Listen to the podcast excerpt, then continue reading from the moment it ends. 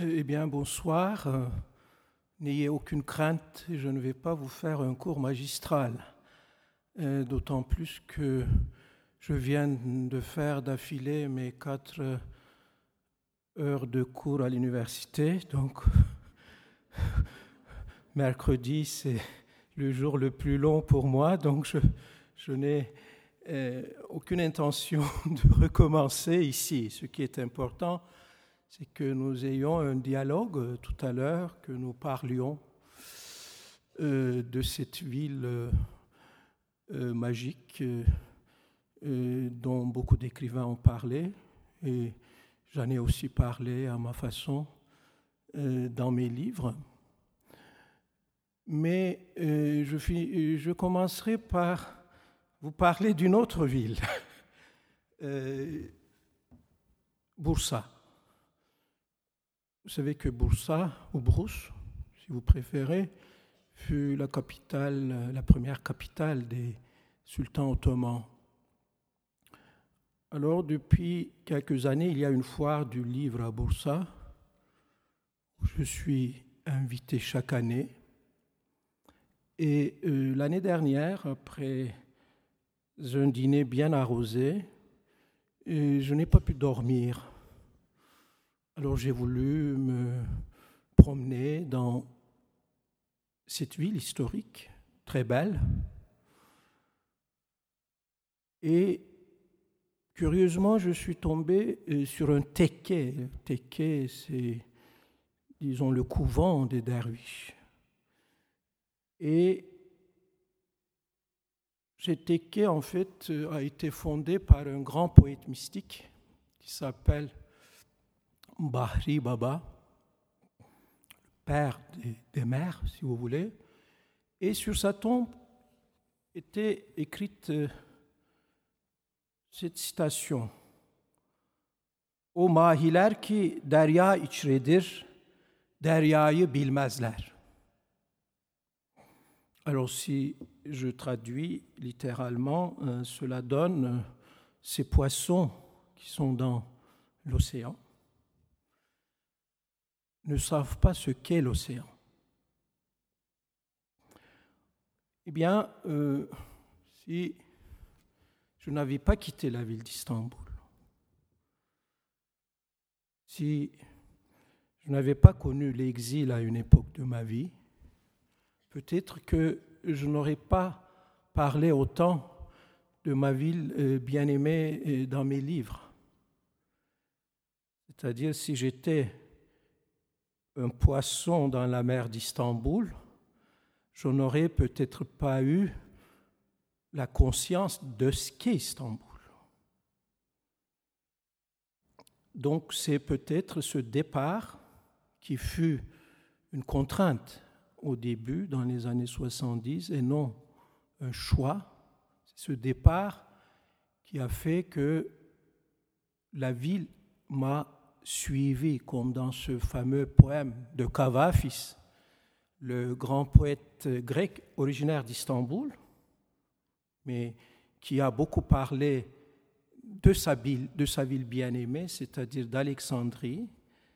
Et je voudrais vous citer ce poème qui m'a beaucoup marqué, comme d'ailleurs pas mal d'écrivains de ma génération, s'appelle Hippolis, la ville. Évidemment, ici il est question d'Alexandrie, mais la ville devient un symbole, et surtout le symbole donc d'un rapport névrotique qu'on peut avoir avec un espace urbain le rapport, euh, si vous voulez, passionnel avec des hauts et des bas qu'on peut avoir avec une ville. Il s'agit d'un amour. Voilà ce que écrit Kavafis. Tu as dit, j'irai dans une autre terre, sur une autre mer. Une autre ville surgira meilleure que celle-ci. La fatalité condamne ici tous mes efforts et mon cœur, tel un mort, j'y enterré. Jusqu'à quand mon esprit restera-t-il dans ce marasme? Partout où je dirige mon regard, partout je ne vois que les noirs décombres de ma vie ici, où j'ai passé tant d'années, tout détruit et tout ruiné. De nouveaux lieux, tu n'en trouveras point, ni d'autres mers. La ville te suivra. Dans ces mêmes rues, tu rôderas, dans ces mêmes quartiers, tu vieilliras, et sous ces mêmes toits blanchiront tes cheveux. Toujours à cette ville, tu aboutiras. Quant à aller ailleurs, plus d'espoir, point de bateau pour toi, point de route. Comme tu as ruiné ta vie en ce petit recoin, sur toute la terre, tu l'as aussi détruite. Bon, je n'irai pas jusqu'à dire que j'ai ruiné ma vie à Istanbul, mais c'est là-bas que j'ai eu une adolescence difficile, dont j'ai longuement parlé dans euh, un livre qui s'appelle La première femme. Le personnage de ce roman est un interne dans un lycée francophone d'Istanbul, fraîchement débarqué de sa province, il découvre la ville en même temps que la sexualité. Mais le vrai protagoniste du récit, c'est la ville d'Istanbul, bien sûr, qui s'identifie souvent au visage rond et pâle de sa mère qu'il a laissée dans la ville où il est né. D'ailleurs, cela euh, me rappelle un très beau vers de Nazım Hikmet, euh, le grand poète turc du siècle passé, dont on ne parle pas en ce moment. On parle beaucoup de la chute du mur, on parle beaucoup de Berlin, à juste titre. On parle beaucoup des gens qui ont franchi le mur dans un sens, mais on ne mentionne jamais ces gens dont Nazım Hikmet qui l'ont franchi dans l'autre sens. Nazım Hikmet, après avoir passé les plus belles années de sa vie dans les prisons d'Anatolie, a été contraint de s'exiler, de quitter sa patrie, sa ville bien-aimée, à laquelle il était tellement attaché, c'est-à-dire Istanbul. Il est mort en exil à Moscou. Eh bien, il dit dans un de ses poèmes, deux choses ne s'oublient qu'avec la mort, le visage de notre mère et celui de notre ville. Je crois qu'en partant de ces deux grands poètes, Kavafis ayant vécu au début du XXe siècle et Nazım Hikmet dans euh, la seconde moitié du XXe siècle, donc en partant de ces deux grands poètes, je peux euh, vous parler un peu de mon rapport à la ville d'Istanbul. Euh, j'ai prévu euh, quelques lectures, quelques passages de mes livres où la ville transparaît, pas toujours d'une manière d'ailleurs positive, mais je ne voulais pas, je ne souhaitais pas que cette conférence, entre guillemets, se réduise à une séance de lecture. Alors, euh, je vais commencer par vous lire un texte que j'ai rédigé à cette occasion, qui va peut-être me servir d'introduction à euh, l'image de la ville d'Istanbul. Puis, euh, je vous lirai quelques passages. et après, si vous voulez bien, et c'est ça qui m'importe le plus, nous pourrons ensemble parler de ce que j'aurais dit, mais aussi d'autres choses. Évidemment, il y a cette fameuse phrase qui dit, tous les, qui, qui dit oui, tous les chemins mènent à Rome. Pour moi, c'est à la nouvelle Rome que tous les chemins mènent, car une des appellations de Byzance, c'était la nouvelle Rome. Istanbul sera la capitale culturelle de l'Europe en 2010. Ce qui pourrait paraître paradoxal pour la capitale des sultans ottomans mais aussi pour la ville de Pierre Loti, le chantre d'Istanbul, qui projeta ses propres fantasmes sur la Turquie qu'il voulait orientale. Istanbul a fait tant rêver les Européens à la fin du XIXe siècle en tant que la porte de l'Orient, ou la sublime porte, comme on l'appelait à l'époque, qu'il nous est difficile aujourd'hui de la concevoir en dehors de son mythe.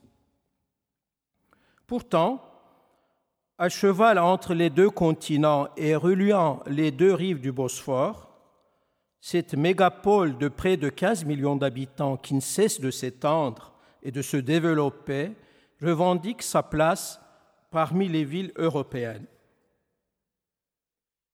Comment évoquer en quelques mots ma ville bien-aimée, Istanbul, qui m'a suivi partout et dont le souvenir, tel un fer rouge, est à jamais planté dans ma mémoire Istanbul qui s'appelait aussi Ligos, Byzance, la Nouvelle Rome, la porte de la félicité, la maison du califat, la sublime porte, veuve encore pucelle après mille épousailles, selon Théfik Fikret, un poète turc en colère du début du XXe siècle, ville par excellence que je n'ai cessé de chanter dans mes livres.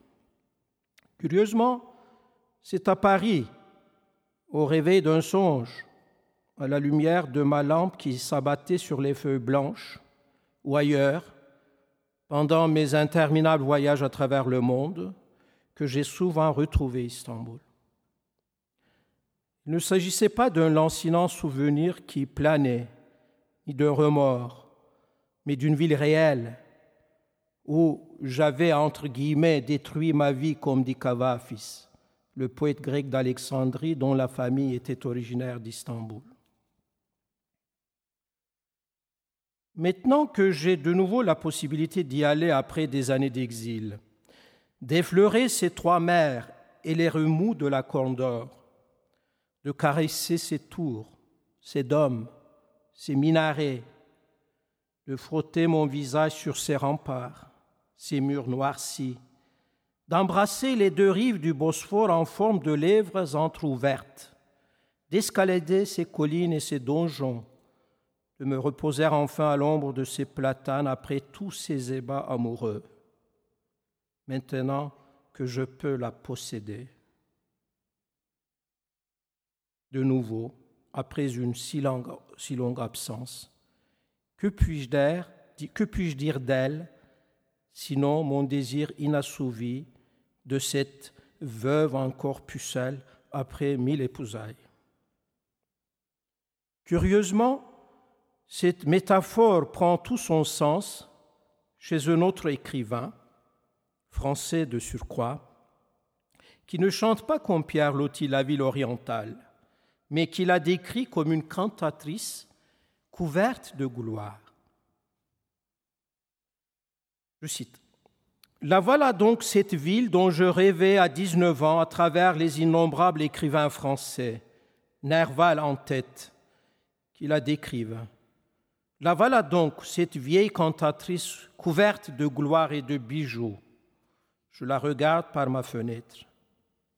Encore une qui refuse qu'on lui parle de son âge et de son passé. Elle est toute jeune, elle a changé de nom, elle débute. En effet, Istanbul débute aujourd'hui dans ses habits neufs de star européenne. Quant à la métaphore de vieille cantatrice, elle convient également à l'Europe qui se construit tout en s'élargissant. Peut-être qu'elle est encore pucelle après mille épousailles et se prépare avec la Turquie à la mille et unième. Mais ne se passe pas comme dans les contes de mille et une nuits. Les partenaires, l'Union européenne d'un côté avec ses 27 États membres, et de l'autre la Turquie avec ses défauts et ses qualités, ils s'aiment et se refusent à la fois, ils se déchirent. Il ne s'agit point de marivaudage, mais d'une vraie relation passionnelle dont l'issue est encore incertaine.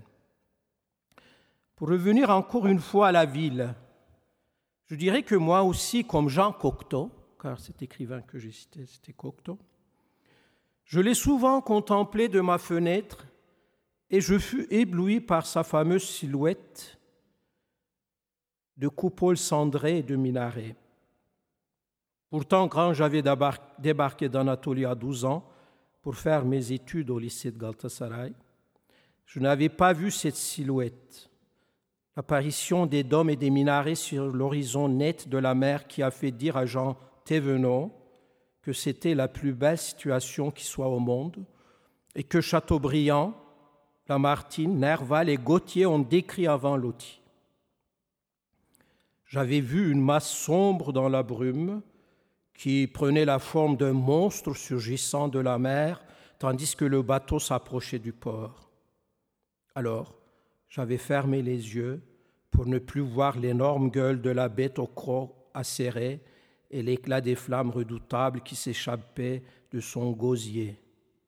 Finalement, la ville m'a englouti durant mes années d'adolescence, dont j'ai longuement parlé dans un roman, La première femme. Les années ont passé et avant d'écrire un autre roman, Boas Kessan, le roman du conquérant, je n'avais pas la moindre idée des péripéties de la chute de Constantinople, ni des innombrables combats qu'il avait fallu livrer pour que la ville se rendît. J'ignorais qu'au début du siège, le redoutable canon fondu par Orban avait été tiré péniblement par cinquante paires de bœufs et quatre cents artilleurs jusqu'à la porte de Caligaria, et qu'il avait éclaté en volatilisant ceux qui se trouvaient autour, après que plusieurs tirs eurent ouvert de profondes brèches dans les murailles. Je n'avais pas eu vent non plus des nuits désespérées de Mahomet II, de ses cauchemars, oui, de ses cauchemars, de la ténacité de Zahanos Pacha, qui avait permis le prolongement du siège, du déluge de flèches, de boulets et de pierres s'abattant sur l'armée ottomane, des cadavres de janissaires amoncelés dans les fossés au pied des remparts. Comment aurais-je eu connaissance de l'énorme chaîne pesant des tonnes que les assiégés à hauteur de Galata avaient tendu entre les deux rives de la Condor pour repousser la flotte ottomane, du soutien apporté à Byzance par les Génois et les Vénitiens, du mystérieux feu grégeois qui enflammait même les flots. Ce n'est que des années plus tard, loin d'Istanbul, que j'ai pu enfin maîtriser l'histoire de ma ville grâce au livre que j'ai dévoré à la bibliothèque de la Sorbonne et écrire ce roman. Et si je parle aujourd'hui de sa conquête, de son histoire récente par rapport au règne millénaire de Byzance, c'est pour dénoncer ce mythe fondateur dont se réclament encore quelques nationalistes. Face au rejet de la Turquie par la majorité des Européens. Leur nombre augmente hélas de jour en jour.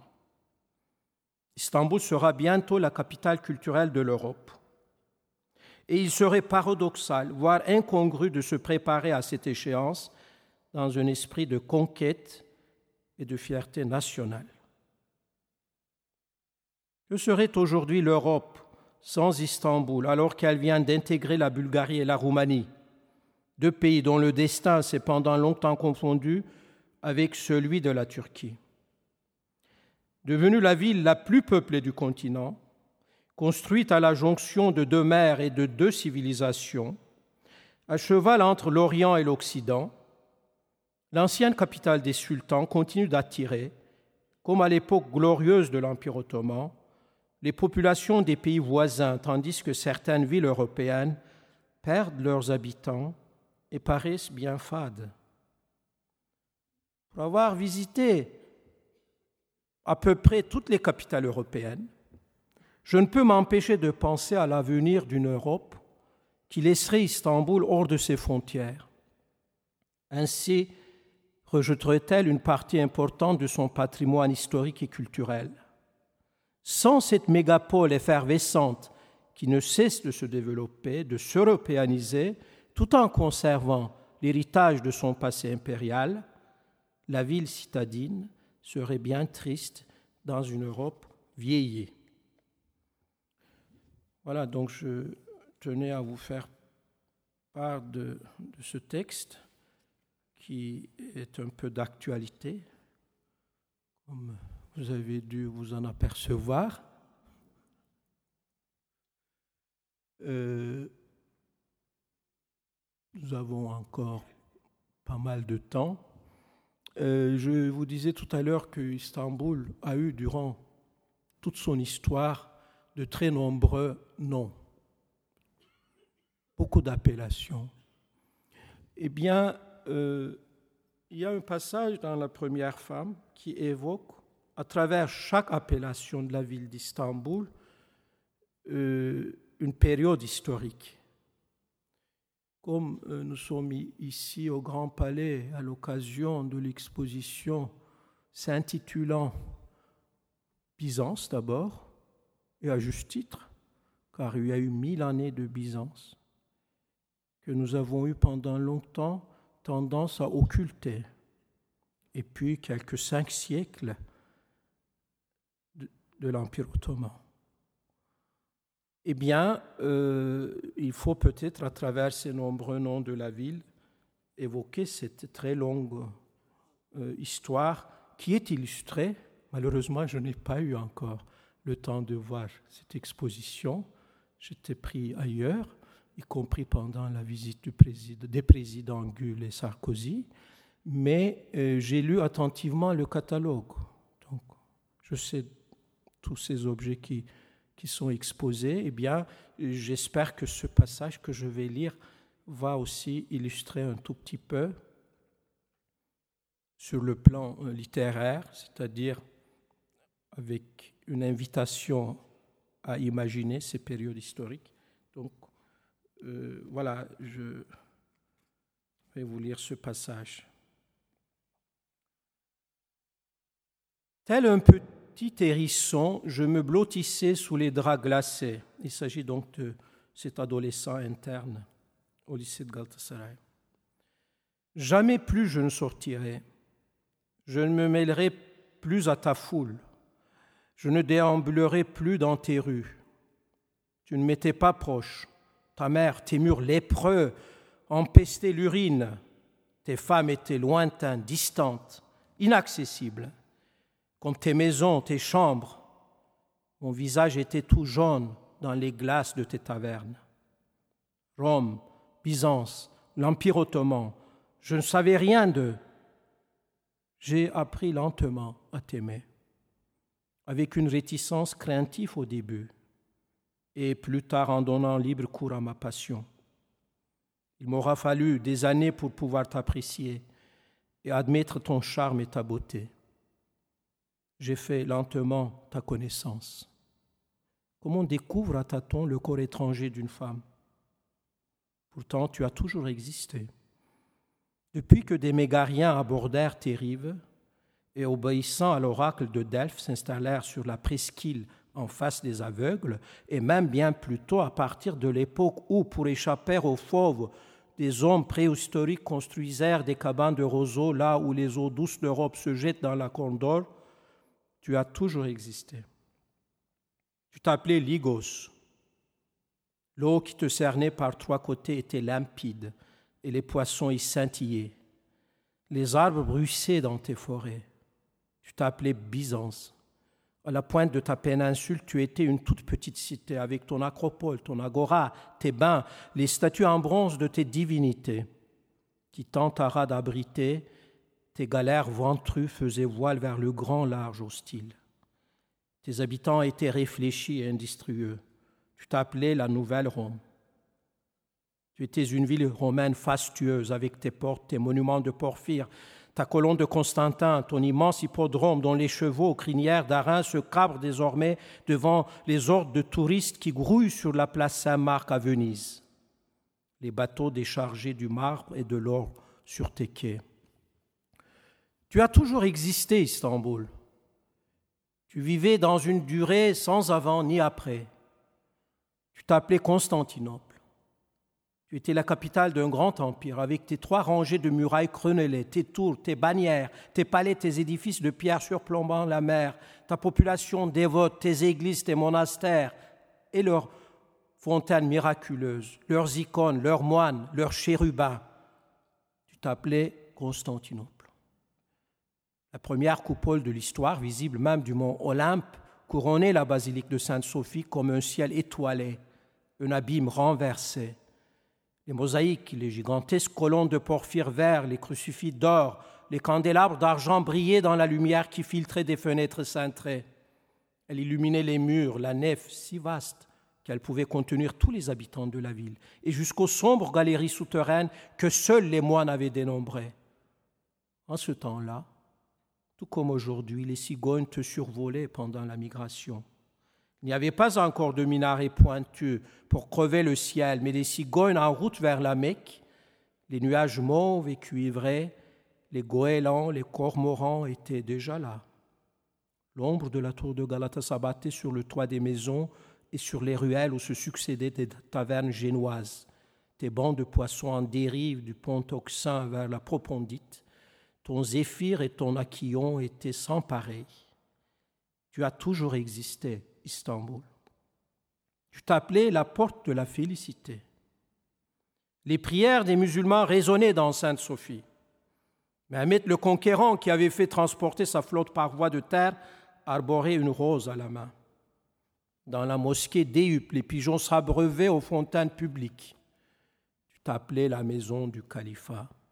Des blocs de pierre blanche étaient taillés, le plomb fondé dans d'énormes chaudrons, des faïences où bleuissaient des prés et où s'épanouissaient des tulipes et des fleurs de grenadier cuisaient à la flamme des fournaises.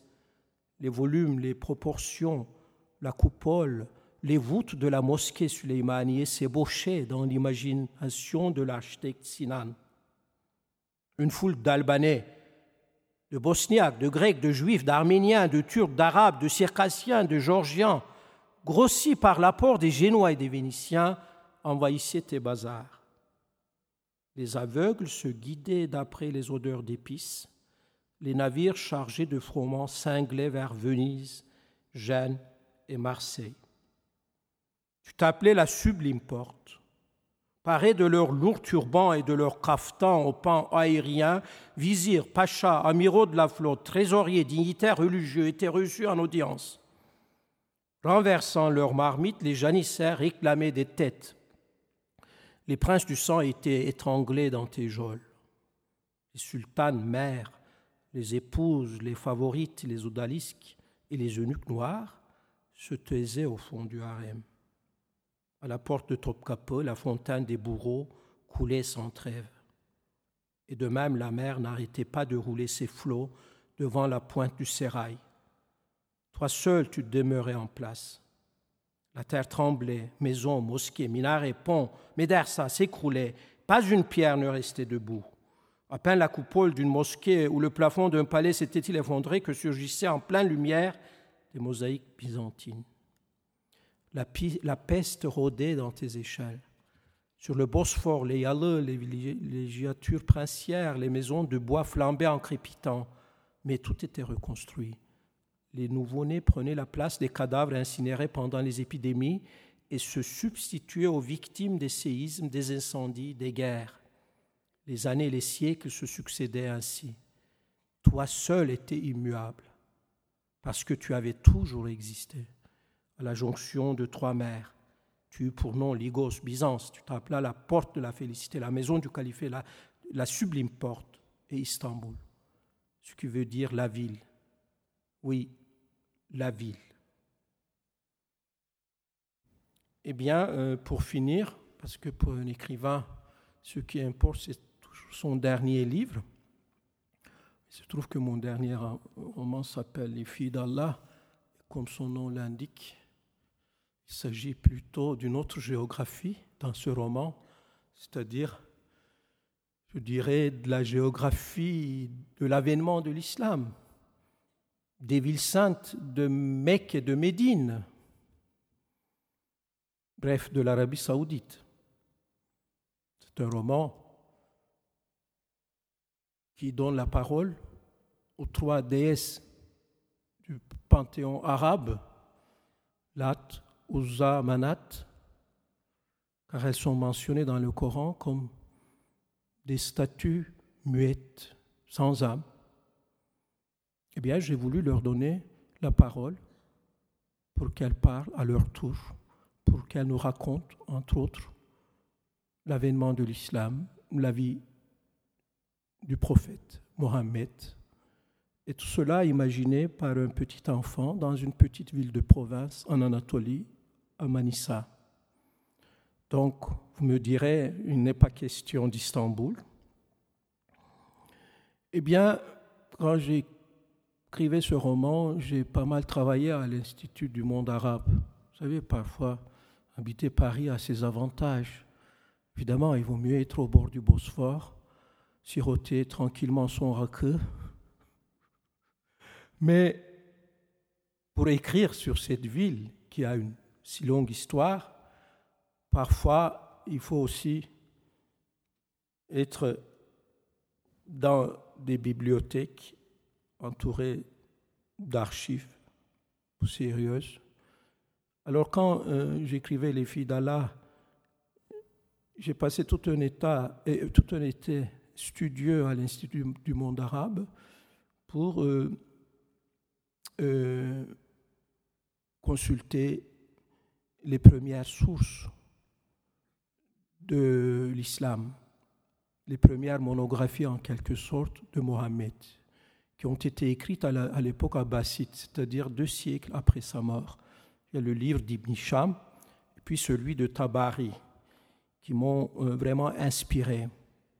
Et c'est dans le livre d'Ibn Hisham que j'ai rencontré le nom d'Imrul Kais, que je connaissais bien sûr. C'était un très grand poète de l'époque dite de Jahiliya, ignorance. C'était un poète qui euh, écrivait une poésie très sensuelle, beaucoup de poèmes érotiques que les gens de Koresh suspendaient sur les murs de la Kaaba. Eh bien, il paraît que c'est Imrul Kais, le grand poète, que Mohammed n'aimait pas beaucoup, car selon un hadith, sa parole, transmise par sa jeune épouse Aïcha, Mohammed aurait dit Ah, c'est Imrul Kais là qui a planté le drapeau de la poésie dans l'enfer. C'est un hadith. Ce qui explique peut-être la sourate dite de Shuara dans le Coran, n'est-ce pas, qui condamne les poètes, disant qu'il ne faut jamais les suivre. Ils errent dans les vallées et ils disent euh, des mensonges. Eh bien, cet Imrul Kais-là m'intriguait, et quand j'ai vu qu'il avait fait le voyage à Constantinople, je me suis dit, ben voilà, c'est une occasion pour insérer dans mon roman, une fois de plus, la ville d'Istanbul, mais au VIe siècle, à l'époque où le poète Imrul Kais a vécu. Euh, nous ne savons rien de son voyage à Istanbul, sauf qu'il est mort sur la route d'Ankara au retour, probablement empoisonné par Justinien. Nous ne savons pas pourquoi il a fait tout ce voyage. À l'époque, ce n'était pas évident. Hein. Il fallait traverser plusieurs déserts euh, euh, pour arriver jusqu'à la capitale de Byzance. Et mais mon imaginaire de romancier s'est mis à fonctionner. Alors je me suis dit, parce que comme c'était un grand séducteur, je me suis dit, il a dû sûrement aller jusqu'à Constantinople pour séduire euh, l'impératrice, la femme de Justinien, c'est-à-dire Théodora. Alors, cette lecture va nous amener peut-être à Constantinople au VIe siècle. Et vous verrez que j'ai essayé de parler donc euh, de la capitale de l'Empire romain d'Orient, qui avait aussi évidemment euh, beaucoup de charme, mais aussi et surtout beaucoup de sensualité du point de vue d'Imrul Kais.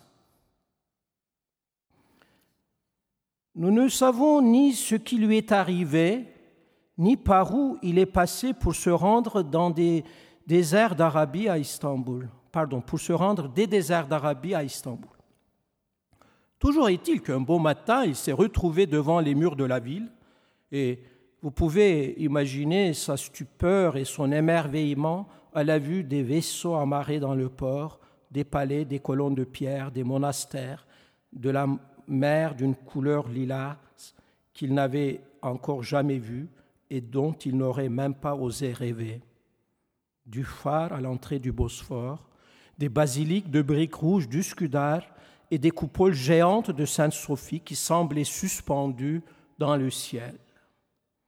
En fait, si nous réfléchissons un peu, nous pouvons imaginer que si Kais était venu à Istanbul, ce n'était pas pour fuir ses ennemis et solliciter l'aide de Justinien, mais bien parce que le renom de Théodora était parvenu jusqu'à lui. Après tout, c'était un poète et c'est du sang de bédouin qui coulait dans ses veines. Il était plus porté sur les plaisirs charnels que sur les pompes impériales. C'est en traversant le désert d'Arabie qu'il entendit, parler de Théodora. Il savait que l'impératrice dont Justinien ne se séparait jamais, dont il prenait la vie à tout propos et dont, à l'évidence, il était éperdument amoureux, avait été jadis une des prostituées les plus dépravées de Byzance. Rêvait d'elle, de sa peau blanche, de l'éclat sensuel qui s'allumait soudain dans ses yeux ardents, vert olive.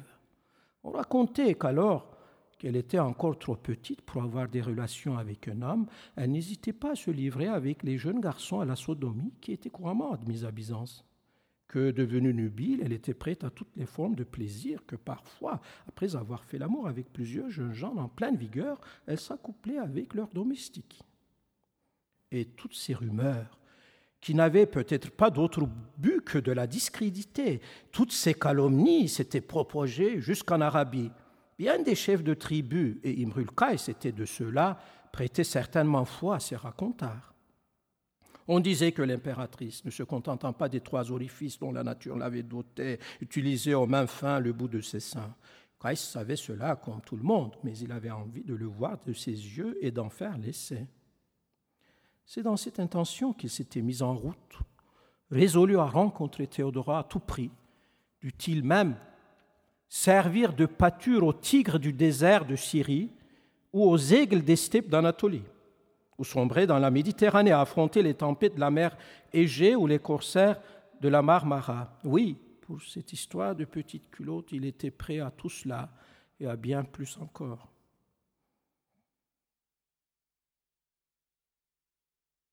Avant de venir euh, voir Justinien, Caïs avait essayé de forcer les portes de toutes les passions, mais aucune n'avait cédé. À son départ, c'était un poète rebelle et désœuvré.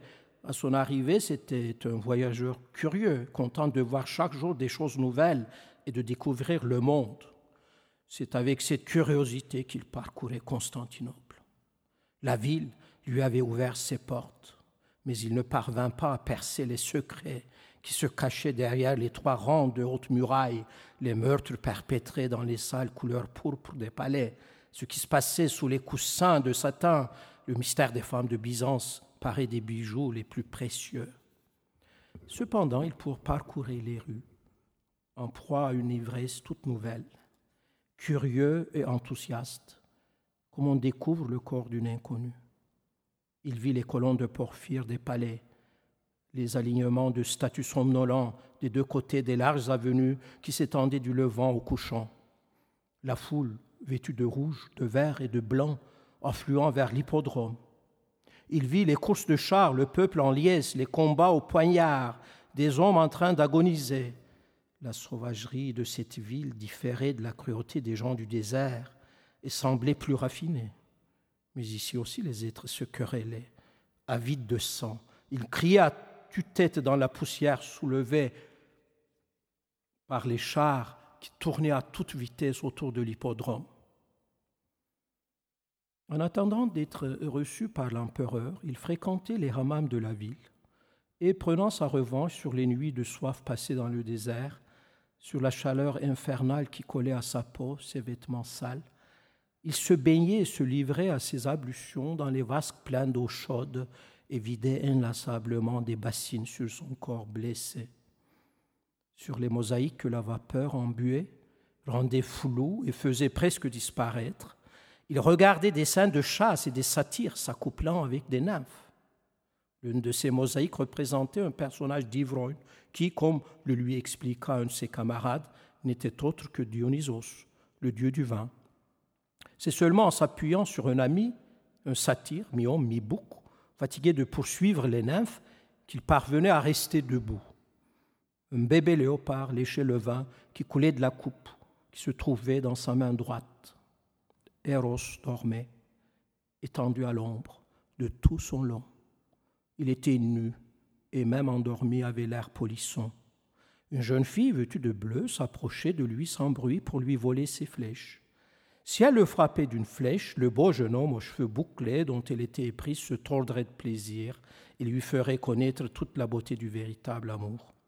Kais avait la nostalgie de ces moments délicieux où l'on oublie tout en se perdant dans la chaleur d'une femme, quand son corps se détendait et s'alanguissait dans le hammam. Seul son membre viril se dressait et durcissait. Il rêvait de vivre une nuit d'amour avec Théodora et avait hâte de la rencontrer, mais elle ne donnait aucune suite à ses demandes, indifférente à ses titres de noblesse, à son talent de poète, ou que vous dire encore à la promptitude avec laquelle il avait terrassé les ennemis de son père. Les portes d'un palais, c'était autre chose qu'une tente de bédouins.